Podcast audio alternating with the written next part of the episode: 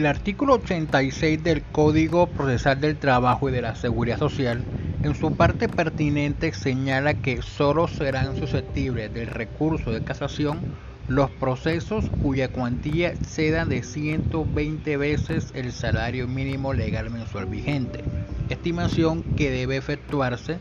teniendo en cuenta el monto del salario mínimo aplicable al tiempo en que se profiere la sentencia que se pretende acusar.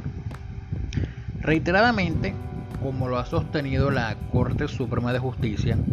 ha señalado que el interés para recurrir en casación está determinado por el agravio que sufre el demandante, o perdón, el impugnante, con la sentencia grabada que, tratándose de la parte demandada, se traduce en la cuantía de las resoluciones que económicamente lo perjudiquen y respecto del demandante en el monto de las pretensiones que hubiesen sido denegadas por la sentencia que se intente impugnar. Y en ambos casos tiene en cuenta la conformidad o inconformidad del interesado respecto del fallo de primer grado. En un caso donde la, las AFP, por venir, un fondo privado, determinó que tenía un interés jurídico para recurrir, basándose que en el traslado de los valores que reposen en la cuenta de ahorro individual de la parte demandante y que hubiese recibido producto de la afiliación a dicha entidad, tales como cotizaciones, bonos pensionales, sumas adicionales del asegurado con todos sus frutos e intereses, es decir, con los rendimientos que se hubiesen causado de conformidad con lo dispuesto en el artículo 1746 del Código Civil, sin que haya lugar a dicha suma se realicen descuentos con ocasión de gastos de administración,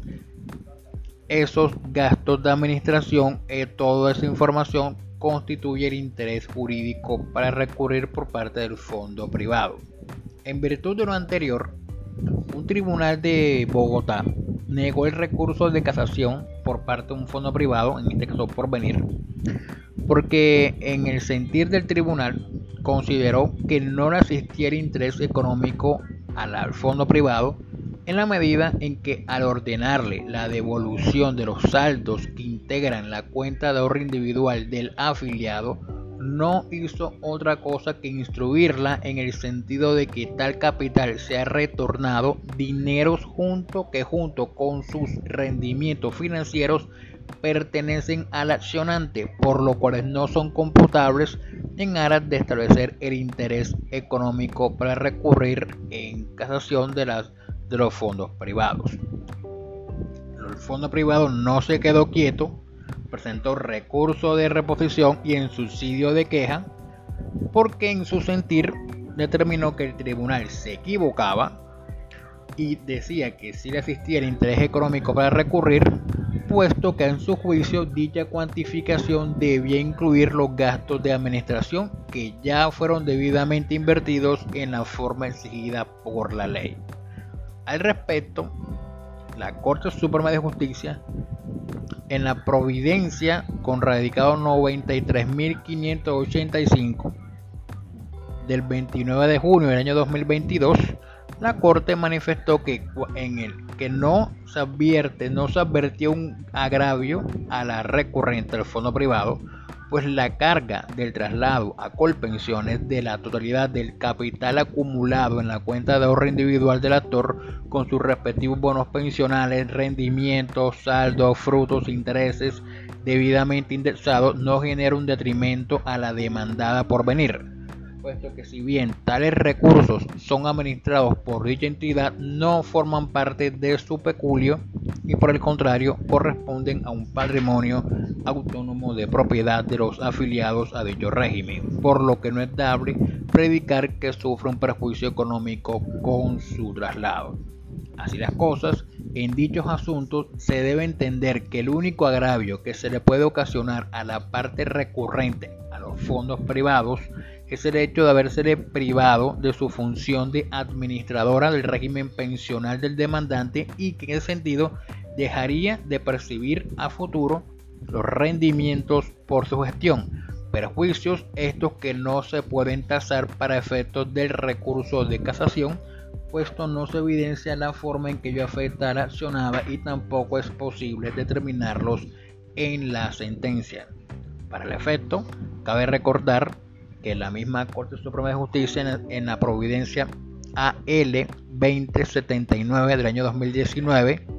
reiteró lo anteriormente expuesto en el siguiente sentido, abro comillas. La carga económica que se impuso la demandada con la sentencia proferida por el tribunal se concreta al traslado al IS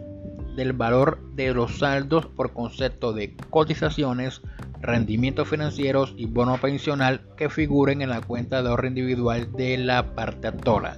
De cara a la orden impartida por el tribunal, es claro que la demandada no sufre ningún perjuicio económico con la decisión proferida por el tribunal si se tiene en cuenta que dentro del RAIS el rubro que conforman las cotizaciones, rendimientos y bono pensional aparecen dentro de la subcuenta creada por el fondo a nombre de la demandante al momento de su admisión como afiliada, recursos que si bien deben ser administrados por la entidad recurrente, no forman parte de su patrimonio. Por el contrario, corresponden a un patrimonio autónomo de propiedad de los afiliados a dicho régimen que para el presente asunto dichos recursos pertenecen a la misma promotora del litigio, esto es a la titular de la subcuenta de ahorro individual, como corresponde a todos los afiliados al RAIS. Por tanto,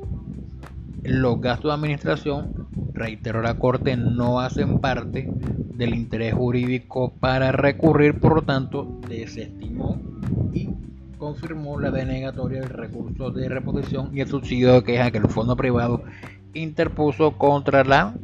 providencia del Tribunal de Bogotá. La providencia está en la AL 2866 del año 2022, radicado 93.585